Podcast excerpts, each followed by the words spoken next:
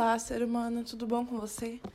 Bom, então, é, hoje eu tô aqui gravando mais um podcast. Nesse momento eu tô sentada no chão do corredor da minha casa. São 8 horas da manhã e eu tô de shortinho, blusinha, cabelo bagunçado e oleoso e cara muito inchado porque eu chorei muito ontem de noite. Bom, então, é, hoje eu quero contar para vocês sobre a minha história, né? Sobre como eu mudei de curso de faculdade. Esse, na real, é o segundo podcast que eu tô fazendo sobre esse assunto, porque o que eu gravei semana passada eu não postei e eu fiquei refletindo sobre ele e eu não, não acho que eu fui verdadeiro o suficiente, sabe? Eu acho que eu quero muito que esse podcast, esses podcasts, né, sejam um lugar onde vocês escutem coisas que as pessoas não têm coragem de te falar, sabe? É, o Ninguém Te Conta não é um nome à toa. Eu quero muito que seja um ambiente seguro e um ambiente verdadeiro, sabe? Em que eu realmente conte as histórias e as coisas como elas realmente foram e não tentar diminuir algum erro ou tentar fazer com que a história fique mais bonita, mais princesa, né? Então é o seguinte, é, sobre a minha faculdade, a gente tem que voltar lá em 2016 para vocês entenderem certinho o que aconteceu. Então eu tinha acabado de voltar do meu intercâmbio, é, eu estava no segundo ano do ensino médio, na metade do segundo ano, quase terceirão. E eu ainda não sabia o que eu ia fazer da minha vida, sabe? É, eu voltei, eu estudo, né? Estudei na instituição Anglo. E quando eu voltei, todos os meus amigos já sabiam o que eles iam fazer, né? Eles já sabiam o que eles iriam prestar, já sabiam de tudo sobre vestibular. Eu nem sabia, sabe, o que era um vestibular. Eu não entendia a diferença entre vestibular e Enem e o, sabe? Qual é a diferença do vestibular da Unesp, da USP, de, da Unicamp? São coisas assim, sabe? É um mundo universitário que você se mergulha muito de cabeça quando você tá no terceiro ano. E o ângulo já puxou isso desde o segundo. Então, como eu perdi, né? Eu fui pro intercâmbio na metade do primeiro e voltei na metade do segundo, eu perdi uma etapa muito grande de aprendizado. Talvez autoconhecimento, não sei, porque eu estava me autoconhecendo de outra maneira. Sendo uma leader, fazendo parte da banda da escola e tendo aula de artes e tendo aula de solda, de corte e costura, sabe? O mundo, assim, completamente virado pra arte e virado para é, coisas que eu mesma faço, sabe? Coisas muito autônomas. Eu tive o privilégio de ter um ano todinho só para me divertir, vamos dizer assim. Óbvio que eu aprendia na escola, mas a matemática nos Estados Unidos ela é muito superficial, ela é muito fácil, já sabia tudo que eu estava aprendendo. E aí a única matéria difícil que eu tinha na escola, né, naquela época, foi química, porque eu peguei química avançada. Para vocês, vocês terem uma noção, é, eu no meu high school, que são alunos só do nono ao terceiro ano, tinham 400 pessoas, só do ensino médio. E das 400 pessoas, só três faziam aula de química avançada, que era eu e mais duas amigas. Então a gente estava representando ali é, a galera muito inteligente da escola e eu ainda estava no segundo ano e era uma matéria só para terceiro ano, entendeu? As meninas eram mais velhas e é um tipo de matéria que você consegue depois cancelar a primeira matéria de Química Geral na faculdade. Dos Estados Unidos, claro. Eu consegui, ou seja, eu estava adiantando ali seis meses de uma matéria da minha faculdade. Só que, óbvio, né? Quando eu voltei para o Brasil, é...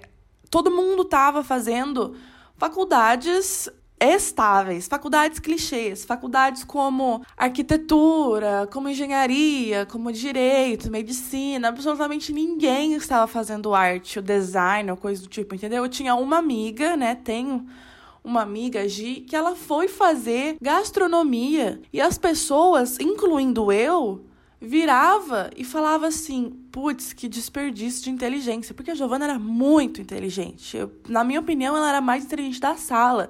E, tipo, ela sabia todas as fórmulas de física, ela arrasava em matérias que, tipo, todo mundo penava. E ela foi fazer gastronomia, entendeu? Porque depois, óbvio, aprendi que gastronomia é muito mais do que a gente acha, é uma arte, é um uma coisa assim muito única, porque você nunca na vida reproduz uma receita exatamente como ela era, né? Receitas são coisas únicas que você faz e ela morre. Então, é, eu acabei me vendo em um cenário onde eu tinha que me adaptar né? Onde eu tinha que seguir as mesmas coisas que os meus amigos estavam seguindo. E a escola colocando sempre pressão para fazer coisas é, um tanto quanto banais e um tanto quanto estáveis, sabe? É uma das coisas que eu aprendi é que quando a gente faz uma faculdade assim de engenharia, alguma coisa do tipo, é, a gente ganha um diploma. E o diploma não é nada mais, nada menos do que uma promessa de trabalho, entendeu? É uma segurança que a gente tem de que a gente vai conseguir um emprego, de as coisas vão dar certo, entendeu? E numa carreira de arte, numa carreira de design, você tem um diploma, mas você sabe que não é fácil conseguir um emprego. Você não vai sentar na cadeira o dia inteiro e reproduzir uma coisa e ficar lá, sabe, por 10 anos trabalhando na mesma empresa com a segurança. Não, é muito pelo contrário. Você vai ter que fazer freelancer, aí você vai ter um emprego fixo aqui, mas vai estar sempre fazendo os freelas por fora. Tem mês que você vai receber, tipo, super bem, tipo, em dólar ainda. E você vai, nossa, ganhar demais. Vai ter mês que você vai receber muito pouco porque você não vai ter cliente. É uma carreira muito instável estável. Porém, é uma carreira que ela é possível e existem muitas pessoas que vivem dela e existem muitas pessoas que ganham muito bem vivendo dela. O único problema é que você tem que ter coragem, sabe? Você tem que ter coragem de sair da zona de conforto que o resto da humanidade tá, né? O resto das pessoas, dos seus amigos e das pessoas que você conhece estão para seguir o seu sonho, sabe? É, eu entendi no final do ano o que era seguir o seu sonho, porque até então eu não tinha um sonho. Eu tinha uma vontade muito grande de trabalhar numa empresa multinacional, de trabalhar numa Tetra Pak, de ser uma química, né, é, grandiosa, mas eu não tinha um sonho, assim, de verdade, de, sei lá, ganhar um Nobel, sabe? Alguma coisa assim, que fosse além das expectativas das pessoas. Que fosse uma coisa, assim, que ela é muito distante, é muito grande, que então você considera um sonho, sabe? Que só você acredita e ninguém mais. Para mim, isso é um sonho. E aí, é... então, quando eu voltei no intercâmbio, eu passei por toda essa situação. Então, eu resolvi fazer a única matéria que eu era muito boa e que eu era adiantada, por isso que eu era muito boa, porque eu tava no terceirão, né? Eu terminei o segundo, fiz o terceirão com química nas costas. Eu tirava notas tipo 9,5, né? Não vou falar 10, porque no ângulo ninguém tira 10, mas tipo 9, 9,5, que são notas insanas de altas para química. E para uma rede tão puxada, uma rede muito boa, aliás, faço propaganda aqui. É... E eu tive que me adaptar a essa nova cultura, sabe? De que eu tinha que passar numa faculdade sim. Então eu escolhi química.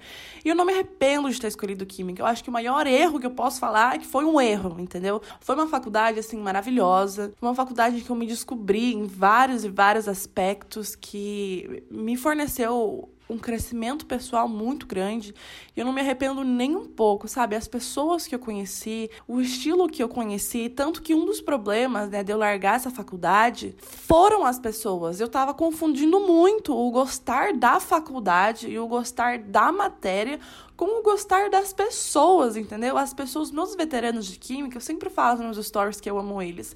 E não é brincadeira, eu realmente amo eles por dois motivos. Primeiro, são pessoas incríveis e são pessoas muito inteligentes. São pessoas, assim, emocionalmente inteligentes, são pessoas que, eu não sei, eles carregam uma sabedoria muito grande. E também porque eles são mais velhos, sabe? A galera de química, gente, reprova demais. Meu Deus do céu, o índice de reprovação é muito alto. Eu tenho veteranos que eles são oito, nove anos mais velhos que eu e são meus amigos. Então, é saindo com uma galera de mestrado, uma galera mais velha aí, vendo toda aquela sabedoria que eles carregavam e todo aquele papo sobre química que eu nem entendia, sabe? Eu escutava eles conversando e parecia grego e eu achava aquilo maravilhoso. Meu sonho era entender aquilo e ainda é sabe? Porque eu ainda acho maravilhoso ficar conversando sobre várias coisas, de, tipo, de átomos e de teorias e daquele monte de palavreado, vocabulário que só quem estudou química vai entender. É quase que um privilégio entender aquilo, é muito maravilhoso. Mas aí, no meio de toda essa é, confusão, né, me joguei num curso, como a maioria das pessoas, porque a gente entra na faculdade sem saber o que é a faculdade. E fazer o quê? É a cultura do Brasil, né? Você vai entrar e aí você vai descobrir um mundo novo. E nessa descoberta de mundo novo, é, eu acabei me envolvendo muito com droga. Sabe aquele medo que às vezes nossos pais têm de, uma, de ir para uma USP, uma faculdade pública, e porque eles falam que tem muita droga, e você vira e fala assim: ai, meus pais acham que a USP tem muita droga, entendeu? Uma coisa assim. Cara, eu vou te falar que é verdade que, tipo, é verdade mesmo. Os pais têm uma preocupação muito real, só que não é a USP que tem muita droga, não é o UEL que tem muita droga, não é o Unicamp que tem muita droga, é o mundo que tem muita droga, né? É, é a sua escolha, independente de onde você estiver, vai ter muita droga. E vai ser a sua escolha, vai ser as pessoas com quem você vão, com quem vocês vão andar, que vai definir, né? Que define esse tipo de amigos e o tipo de pessoas que você vai estar trazendo para sua vida e consequentemente o tipo de atitudes que você vai tomar. Então, é, como eu fui pro intercâmbio, o intercâmbio foi tipo assim, super certinho, eu não bebia, não não usava, né, não fumava nada. Foi um intercâmbio muito assim, princesa. É, o meu terceirão acabou também sendo porque eu ia para a escola às 7 horas da manhã e almoçava na escola e aí depois eu tinha aula de tarde, depois eu jantava na escola, tomava banho na escola, tinha um armarinho lá, e aí eu tinha cursinho noturno e eu saía da escola às 11h40 da noite, entendeu? Eu entrava às 7 e saía às 11h40, eu ia para minha casa, dava meia-noite, né? Eu tomava um banho de novo e eu dormia acordava e ia de novo pra escola, entendeu? Eu ficava mais tempo na escola do que na minha casa. Eu morava na escola, não adianta. Mas foi um ano de muita batalha, foi um ano de literalmente assim, muita luta. E aí, quando chegou meu primeiro ano da faculdade, eu esculachei, entendeu? Até onde não dava. Meu Deus do céu. Eu ainda não entendo como foi que eu passei nas matérias, tipo, de verdade, porque foi um esculacho assim, a mil. Mas foi um esculacho, assim, que, sabe, tiquei da lista. Porque, cara, eu ia em muito rolê. Quem me acompanhou nos stories naquela época via que todo final de semana, tipo, toda, quinta, sexta, sábado, domingo, eu tinha rolê pra ir. Eu ia pra balada, eu ia pra cervejada, eu ia pra casa de amigo social. Eu ia em muita coisa que dava, muita, muita coisa mesmo. E eu acabei colocando no final do ano os rolês em prioridade da faculdade, entendeu? Porque no final do ano a gente tem um evento que a gente chama de GIA, que é tipo um Juca, são vários, tem vários nomes aí de jogos universitários, né? E aí, é, o GIA aqui foi um mês inteirinho só voltado para a faculdade, só voltado para jogos universitários. E, meu, foi o mês que eu mais estourei, assim, ó. Eu não estudava de final de semana, eu não abria um caderno de final de semana porque tinha jogos. Ou seja, eu colocava, tipo, eu estudava em dias de semana porque de final de semana tinha jogos. Só que isso fazia com que eu ficasse cansada, sabe? Eu não tinha um dia, nem de domingo, que geralmente é o dia que eu vou pra igreja e que é o dia que eu descanso mais, nem de domingo eu tinha a paz, entendeu? Então eu torei 100%. E aí, quando acabou o dia, eu e minha melhor amiga, a gente fez uma promessa que era o último rolê, sabe? E que depois a gente ia sentar e estudar. Só que isso me deu uma abstinência insana, insana, insana, insana. Eu fiquei, tipo, muito doente psicologicamente, porque não existia mais nada que me animasse naquela faculdade, entendeu? Não tinha as pessoas, os meus amigos, não tinham as festas, não tinham os jogos, não tinham as drogas para me colocar para cima, não tinha absolutamente nada, entendeu? E nisso eu comecei a me afundar muito em maconha, em muita coisa, e isso vai ser com certeza assunto de um próximo podcast sobre o meu vício em maconha, um vício, tipo, real, não foi vício tipo, ah, eu fumo um baseado, não, foi um vício de, de, de, tipo assim, cara, eu não consigo viver o meu dia se eu não estiver chapado, entendeu? Foi um vício como um álcool, como um cigarro, como qualquer outro. Mas enfim, isso aí é assunto para um próximo podcast. E aí eu comecei a sofrer essa abstinência de felicidade, de adrenalina na minha vida, e eu comecei a afundar, sabe? É, não tinha santo que me tirasse da cama, literalmente, porque assim, eu morava num apartamento de 25 metros quadrados. Coloca 25 aí, são 5 metros por 5 metros. Então são 5 passos por 5 passos. É um apartamento muito pequeno, entendeu? E é um cômodo, e aí depois tem um micro cômodo que é o banheiro. E neste um cômodo, eu tinha um banquinho de 10 reais, sem apoio para as costas, sabe aqueles banquinhos de bar? E a minha cama para sentar, entendeu? Então, é, chegou um ponto que não era confortável sentar no meu banquinho, porque ele era muito ruim.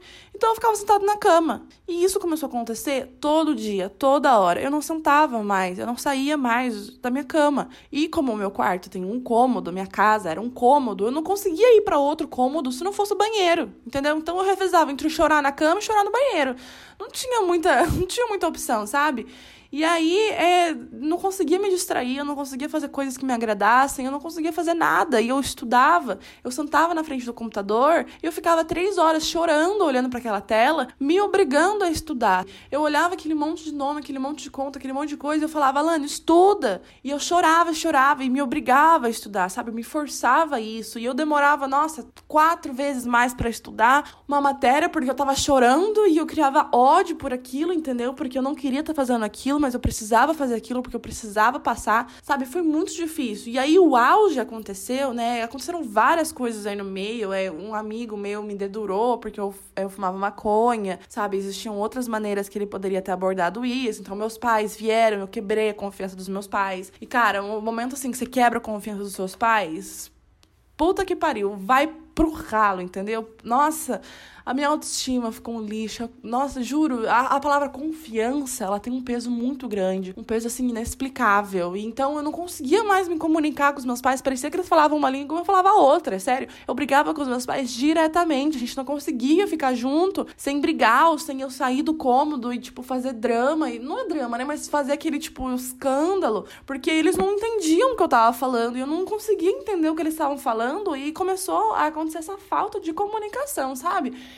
E isso com os próprios pais é, é, tipo, muito difícil, porque imagina com o namorado, quando você briga com um namorado aí, um amigo, você fica super triste, super magoado e você só quer chorar. Imagina quando é com seus pais, sabe? Aquela coisa, problema familiar é um negócio muito sério, é um problema que as pessoas não falam, é um negócio que machuca demais. Eu acho que talvez as pessoas não falem porque é muito individual, né? Mas é uma coisa que dói, dói demais. Mas enfim, e aí teve esse negócio da maconha, teve negócio com drogas, e aí o auge do auge foi quando o meu celular quebrou quebrou. E tipo, gente, sabe, fazia um ano que eu tinha comprado celular. É, quem me conhece sabe que comprar celular é sempre uma batalha para mim, porque desde que eu tinha 14 anos de idade, meus pais não me dão mais celular. O máximo que eles fazem é me ajudar com uma porcentagem, né? Porque a princesa aqui gosta de iPhone. Meus pais não iam me dar um iPhone. Então eles falaram: se você quiser um iPhone, eu te dou uma parte do dinheiro e você completa com o resto, né? E tudo bem. E aí começou assim quando eu tinha 14 anos, porque eu já empreendia meu dinheiro fazendo torta e fazendo rifa, fazendo rolê, fazendo, tipo, trocentas mil coisas, então eu já tinha o dinheirinho. E esse celular fazia um ano que ele tinha sido comprado, porque o outro tinha sido roubado, então eu já tava meio traumatizada. Eu usei todo o dinheiro que eu tinha guardado da minha poupança para comprar ele. E aí, quando ele quebrou, isso para mim foi tipo o auge, porque eu perdi tudo que eu tinha, entendeu? Eu perdi o dinheiro que eu tinha, porque eu tinha investido tudo, e na faculdade, como o curso era integral, eu não conseguia trabalhar eu tirava, tipo assim, 200 ou 300 reais por mês no máximo, vendendo ingressos e vendendo, tipo. Ah, várias coisas. Tipo, cada mês tem uma coisa nova, assim, dava para empreender, mas era tudo coisinha pequena, sabe? Não era nada grande igual eu conseguia fazer, entendeu? Às vezes eu tirava uma rifa com, tipo, 15 anos de idade eu conseguia 500 reais uma rifa, entendeu? De lucro uma rifa. E aí chega aqui eu conseguia, tipo, 200 reais por mês. Tinha mês que eu não, não conseguia nada. E, tipo, por mais que os meus pais me banquem, os meus pais me dão dinheiro, é, é um dinheiro suficiente para minha alimentação, pro meu transporte, não para comprar aquela coisinha ali que eu queria comprar, aquela roupinha, aquela blusa, ou as drogas, né? Que eu gastei muito dinheiro com droga no passado. Então eu tinha que dar o, o meu segundo pulo. E aí, perdendo meu celular, eu perdi o que eu mais gostava de fazer, que era fazer coisa no Instagram, que era tirar fotos, que era fazer vídeo. E é, era uma coisa, era algo que eu usava cerca de tipo 5 horas por dia, que é o tempo que eu fico no celular, né? Por dia no celular, 5 horas é muita coisa, muita, muita coisa, é muito tempo, mas é um tempo muito grande de distração, sabe? E aí eu tava já naquele buraco, as coisas já estavam dando tudo errado, eu já não tinha meus pais, eu já não tinha a mim mesma, né? Porque eu não sabia mais o que eu queria da minha vida, e aí eu perdi a única coisa que me dava luz em meio àquilo tudo, entendeu? Era o meu celular. Que que era aquele que fazia aquele stories no Instagram e era tipo assim, antes de dormir, eu sempre deito na cama e eu sempre dou uma olhada nos stories que eu postei no dia, sabe? E isso me lembra de todas as coisas maravilhosas que me aconteceram, sabe? De todas as coisinhas pequenas que me proporcionaram felicidade o suficiente para eu compartilhar com mais alguém, sabe? E aí eu perdi isso, eu perdi essa rotina toda. E, meu, aí foi, né? Aí eu me afundei de vez na minha própria cabeça, na minha própria mente, nos meus próprios sentimentos. E começou a ser, com certeza, o pior momento da minha vida, a pior fase que eu já passei, porque eu tava sozinha e eu não tinha ninguém para me ajudar e eu não tinha forças para levantar, é tipo, literalmente não tinha força para levantar da cama, e eu não tinha mais distração no celular né, aquela coisinha assim de conversar com as amigas, porque até então eu peguei um Samsung, um Samsung assim bem pequenininho, de touch não funcionava, só funcionava o WhatsApp e E para mim aquilo não era suficiente, sabe? Eu não conseguia registrar os meus momentos, tanto que o único momento da minha vida que eu não tenho foto registrada foram esses três meses. Tipo, todos os outros meses eu tenho, tipo assim, 300, 400 fotos por mês de várias coisas que acontecem. E de fotos de, de sei lá, meu cabelo, do meu humor. E aqueles três meses, eles são, tipo, um branco na minha vida. Eles não têm momentos registrados.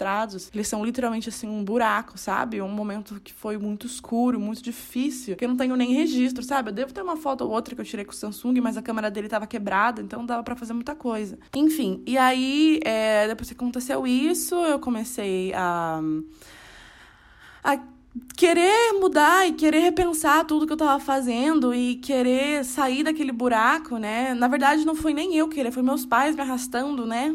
Me tirando daquele buraco que eu mesmo tinha cavado, porque eu precisava melhorar, né? Então, o que aconteceu. Eu nem sei quanto tempo tá esse podcast. Nossa, 21 minutos já.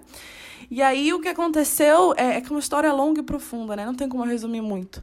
Aconteceu foi que minha mãe virou para mim, né? O meu irmão, ele tá estava morando na Espanha. Na época ele estava fazendo limpeza de sofá e a minha cunhada estava fazendo alongamento de cílios, porque por mais que eles tenham ido morar internacionalmente, eles foram morar internacionalmente como pessoas humildes e como pessoas trabalhadoras e não tipo assim. Infelizmente não foi o privilégio de ah, eu tenho uma empresa, eu estou trabalhando em uma empresa e eles vão bancar as coisas, sabe? Eles vão me cons conseguir um emprego lá e tudo mais. Não, foi um negócio assim.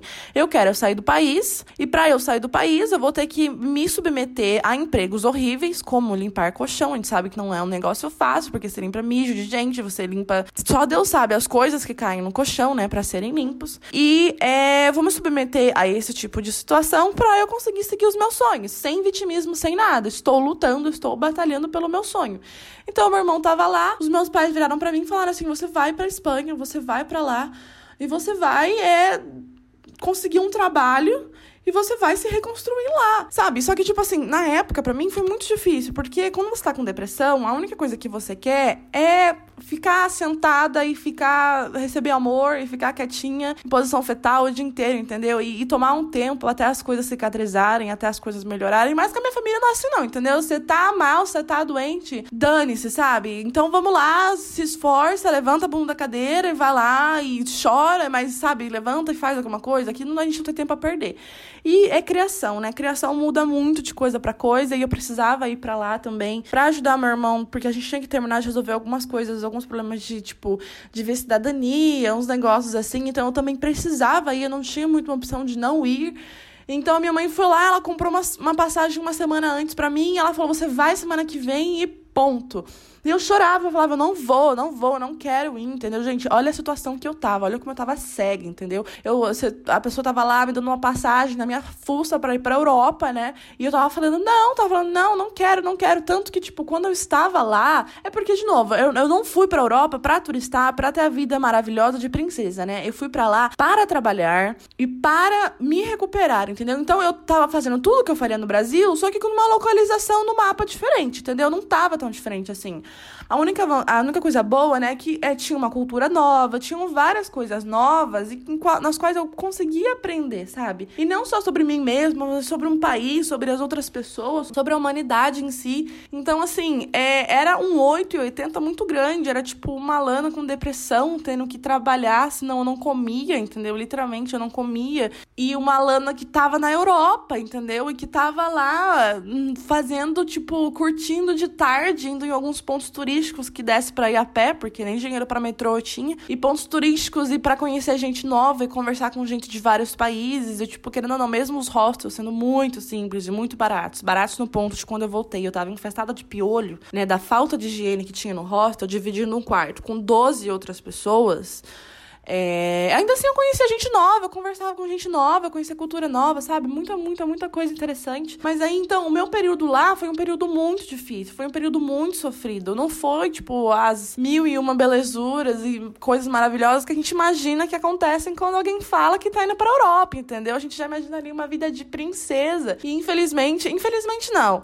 A minha não foi assim, entendeu? Porque eu precisava passar por um crescimento pessoal, eu precisava passar por um choque cultural, precisava me mudar, entendeu? Eu precisava me remoldar, porque quando eu tava aqui no primeiro ano, eu era uma Lana, e eu fui pro intercâmbio, eu fui para um lugar completamente novo, e eu me reformulei. Quando eu voltei do intercâmbio, aquela Lana não se encaixava mais no Brasil, sabe? As coisas que eu gostava de fazer, de jogar jogos, e de ir na casa dos amigos, e, tipo, a necessidade de, tipo assim, não precisar ficar bebendo para se divertir, brincar de esconde-esconde no Walmart, elas não se encaixavam mais aqui, sabe? Não se encaixavam na minha realidade brasileira. E aí, no meu primeiro ano da faculdade, eu fui para Londrina, né? Eu vim para Londrina, uma cidade completamente nova, uma cidade completamente desconhecida, onde eu não tinha uma alma viva que eu conhecesse aqui, entendeu? Tudo absolutamente novo, uma faculdade nova, tomando um rumo completamente diferente da minha vida. Eu me remoldei de novo. E eu me remoldei ao que eu achava que todo mundo aqui fazia, que era ir no rolê, blá blá blá blá blá. E aí, me encontrando numa situação e me encontrando como uma Lana que eu não gostava, eu fui pra Europa e eu me remoldei de novo, entendeu? Eu, eu usei esse momento como uma oportunidade para eu me reconstruir, porque eu não tava orgulhosa de quem eu tinha me tornado, eu não gostava daquela Lana, sabe, rolezeira, eu não gostava de ser quem eu tava sendo, eu não gostava dos pensamentos que estavam acontecendo na minha cabeça. Então, na viagem eu consegui assim, sabe, me reconstruir, eu batalhei muito, eu tive muito emprego, porque assim, na Europa não adianta, se você não tem um certificado, né, um, um visto de trabalhador, as pessoas não te contratam. É muito difícil conseguir emprego. Então, tipo, eu vendi doce na rua, sabe? Doce no semáforo. É, eu ia nas pracinhas e conversava de pessoa em pessoa. Eu também trabalhei como guia turístico, sabe? Eu fazia propaganda de lugares que eu nem tinha entrado. E eu morria de vontade de ir. Então, tipo, tinha um, umas estruturas super legais na Espanha. Uns museus que, cara, eu amo museu. Amo, amo, amo. E uns museus, assim, que eu custava tipo 30, 40 euros para entrar, ou seja, cerca de 100, 120 reais, um dinheiro que estava longe de eu ter. E eu fazia propaganda naqueles museus, falavam que era o maior museu da Europa que era um melhor museu e que tinha as coisas mais maravilhosas, encantadoras lá dentro. E aí eu olhava e passava vontade, sabe? Eu passava uma vontade muito grande, muito sincera, sabe? Eu não tô passando vontade de comprar aquele vestido de 3 mil reais. Não, eu tô passando vontade de entrar naquele museu, sabe? E de entrar num lugar onde eu incentivo as pessoas a entrarem e eu mesma não entrei. Era até mesmo um pouquinho uma sensação tanto quanto hipócrita. Porque às vezes elas me perguntavam sobre como era lá dentro e eu tinha que inventar da minha cabeça, entendeu? E eu tinha que inventar porque eu precisava trabalhar, sabe? Literalmente, eu precisava trabalhar para comprar minha comida. Então, assim, foi uma experiência muito, muito pesada. Foi uma experiência muito intensa de que, tipo, de como uma pessoa que realmente não tem condições financeiras passa, sabe? Um preconceito muito grande pelo fato de eu ser uma imigrante, né? De eu não estar tá lá falando aquele espanhol perfeito e fluente, das pessoas me olharem com cara feia e de tipo, às vezes quando eu abordava elas, elas simplesmente me ignoravam como se eu tivesse tipo uma doença, sabe? Nossa, foi uma experiência assim que eu me coloquei numa posição que eu nunca achei que eu estaria, sabe? Mas me ajudou muito a desenvolver empatia, me ajudou muito a desenvolver é, um amor pelo próximo e as pessoas que conversavam comigo, elas vinham me ajudando, elas vinham com atitude diferente. Então, tipo, sabe, experiências, experiências. Então, quando eu voltei, né, da Europa, eu consegui também dar uma passada na Itália, porque a, a passagem era de São Paulo até a Itália e da Itália até a Espanha. E aí, quando eu voltei, né, tanto no dia quando eu cheguei quanto no último dia, eu consegui dar um rolezinho pela Itália. E a Itália é o país do design. Sabe como o Brasil é o país do futebol? E todo mundo ama futebol, e todo mundo é bom em futebol, e todo mundo sabe futebol? Então, a Itália é o país do design. É onde todo mundo ama design, é onde todo mundo entende, onde tem arte, assim, em cada canto, em cada esquina, em cada. Nossa, sério, é, é, um país assim maravilhoso. Eu sou muito encantada pela Itália. Foi um país que eu gostei muito de conhecer. E lá eu entendi mais sobre o que era o design, que o design não era uma simples arte de vamos vender minha arte na praia, e sim, sabe, para desenvolver mecanismos que tornem a vida das pessoas mais confortáveis, mecanismo que torne a vida das pessoas mais fácil, entendeu? Então, tipo assim, uma cadeira, aquela cadeira confortável, assim, que você senta e ela te abraça, que ela é insana, que você nunca mais quer levantar. Quem fez isso foi o design, entendeu? Quem desenvolveu é aquele, aquele MacBook, sabe? Aquele computador da Apple que você olha e fala, nossa, meu Deus, que coisa maravilhosa, que coisa cara. Quem trabalha aquilo é o designer, sabe? Quem trabalha não é só desenvolver logo, não é só fazer as coisas banais, sabe? Vai muito além disso, vai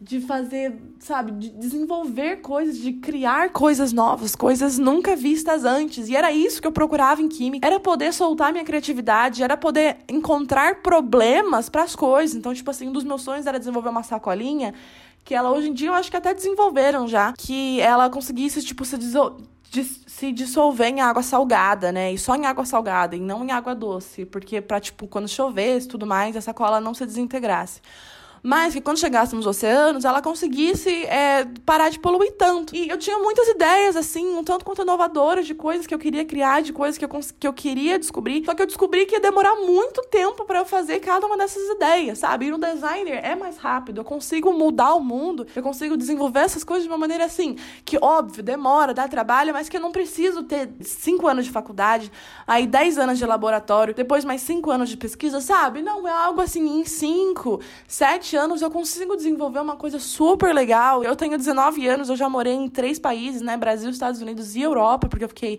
dois meses morando lá. Para mim, isso foi uma abertura de portas muito grandes. Foi quando eu comecei a perceber que talvez aquela ideia de trabalhar com design, de trabalhar com arte, não fosse ser tão difícil assim, sabe? Por mais que eu amasse matemática, né? Eu, gente, eu sou louca de matemática. Eu amo aula. Nossa, amava a aula de cálculo da faculdade. E é uma matéria que a galera odeia. Eu gostava mais das matérias que envolviam matemática, como cálculo cálculo, estatística, do que as matérias que envolviam química, como química geral, química inorgânica, sabe? Etc. E aí, é, tendo essa nova perspectiva, eu decidi que talvez realmente aquilo fosse a escolha que eu quisesse pro resto da minha vida. Mas não foi fácil, entendeu? Foi, nossa, gente, como demora pra gente mudar de curso, meu Deus do céu.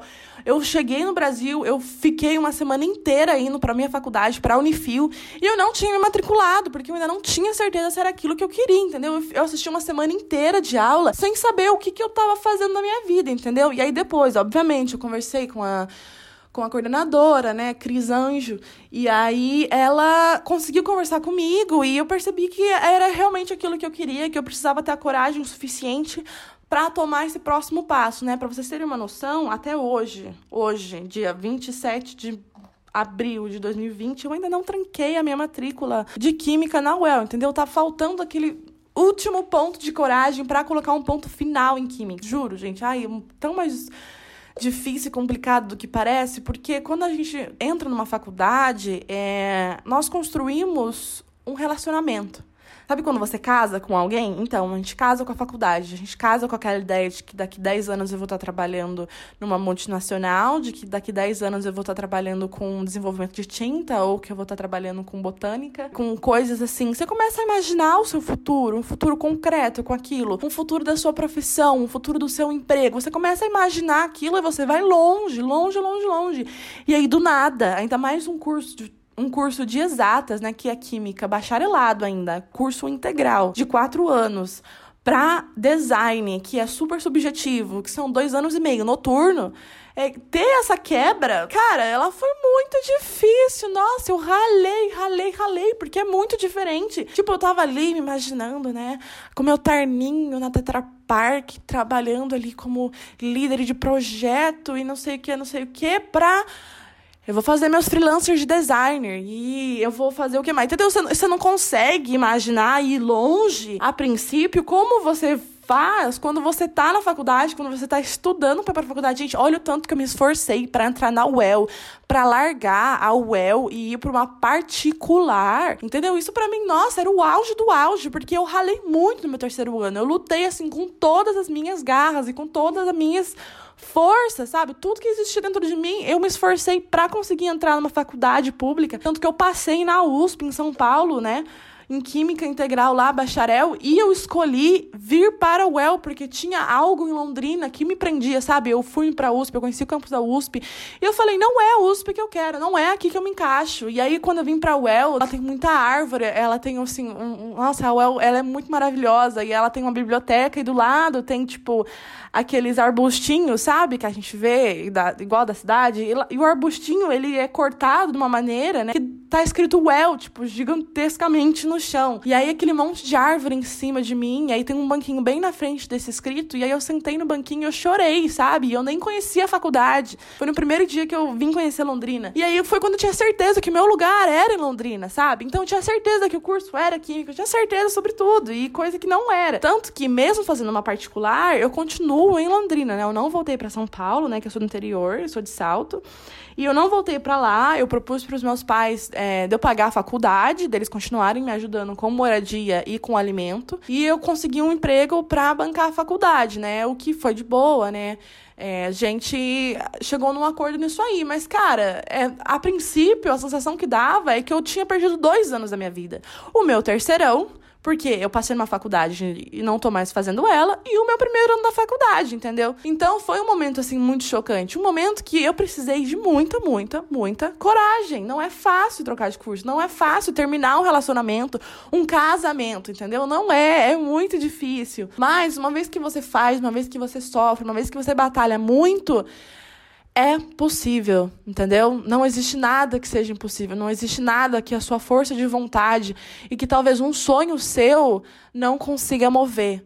Foi, foi essa a lição que eu levei, sabe? Eu posso sim desistir de química, eu posso seguir minha carreira como designer e daqui para frente eu vou me esforçar como nunca. Não vou colocar rolê em primeiro lugar. Eu não vou cometer os mesmos erros que eu cometi antes, entendeu? É daqui para cima, entendeu? Para baixo nunca mais, nunca, nunca mais mesmo. Então eu trabalho, é, eu, eu começo a estudar coisas sobre a minha faculdade antes mesmo dos professores ensinarem. Eu começo a aprender a mexer nos aplicativos antes de eu precisar. Tudo para que quando eu consiga, quando chegue nessa parte, eu consiga tirar 101% da explicação das coisas que os professores falam, entendeu? Então, se ele vai falar ali sobre o básico, eu não vou ficar prestando no básico. Mas aí ele fala uma diquinha ali e eu absorvo essa dica super rápido e essa dica vai ter um peso essencial nas coisas que eu tô fazendo, entendeu? Então, então eu resolvi, assim, me esforçar e ralar, sabe? Ralar mesmo, mesmo, mesmo. Então, tipo assim, é, em resumo, mudanças, elas requerem muita força, elas pedem da gente muito, muito da alma, do coração, do peito, de tudo. É muito complicado mesmo, mas elas são possíveis, sabe? Eu espero muito que você que esteja escutando meu podcast consiga de alguma maneira encaixar minha experiência na sua vida, sabe? Consiga é, talvez te dar coragem para alguma mudança que você queira fazer ou independente de amizade, de relacionamento e de faculdade, essas coisas elas são muito difíceis, elas são muito complexas e repito, por algum motivo as pessoas não falam sobre isso. Elas não compartilham esses momentos. Eu acho que tá mais que ok você mudar de faculdade, né? A, a escolha é sempre tentar não mudar, né? Mas às vezes essas mudanças elas são necessárias e quando você sofre, quando você luta, né? Dias de luta, dias de glória. Os dias de glória vêm, cara, vem. Eu nunca estive tão feliz na minha vida em relação ao curso, né? Todo mundo, eu descobri diversos talentos, tipo, cara, eu sei desenhar, desde quando eu sei desenhar, entendeu? Eu não sabia. Então, é, é, um, é um crescimento pessoal muito grande e são coisas que valem a pena. Eu acho que quando a gente se dedica a algo e quando a gente realmente quer, a gente realmente sonha, com algo, é, isso se torna possível, entendeu? Eu faço muita piadinha agora de tipo, o que, que eu tava fazendo em química, entendeu? Como se fosse, tipo, uma coisa tão óbvia que era para eu ter ido pro mundo das artes, né? Porque eu sou boa em coisas que envolvem artes e também em matemática, e não ao contrário, entendeu? Então eu sou muito boa em coisas de arte, né? Meu, eu fiz curso de balé, eu fiz polidense, eu fiz tecido acrobático, eu fiz lira, e aí eu toco trompete, eu sei costurar, eu toco piano, eu tô aprendendo agora a tocar o violão, sabe? São coisas que, tipo assim, a gente considera secundário, eu considerava secundário, mas na verdade elas eram primárias na minha vida e eu me recusava a ver. Bom, mas acho que foi esse podcast de hoje, então. É... Espero que tenha agregado algo na sua vida, de alguma maneira. Talvez até mesmo um pouquinho de sabedoria só. E um beijo, espero que a sua semana seja boa. E até o próximo podcast.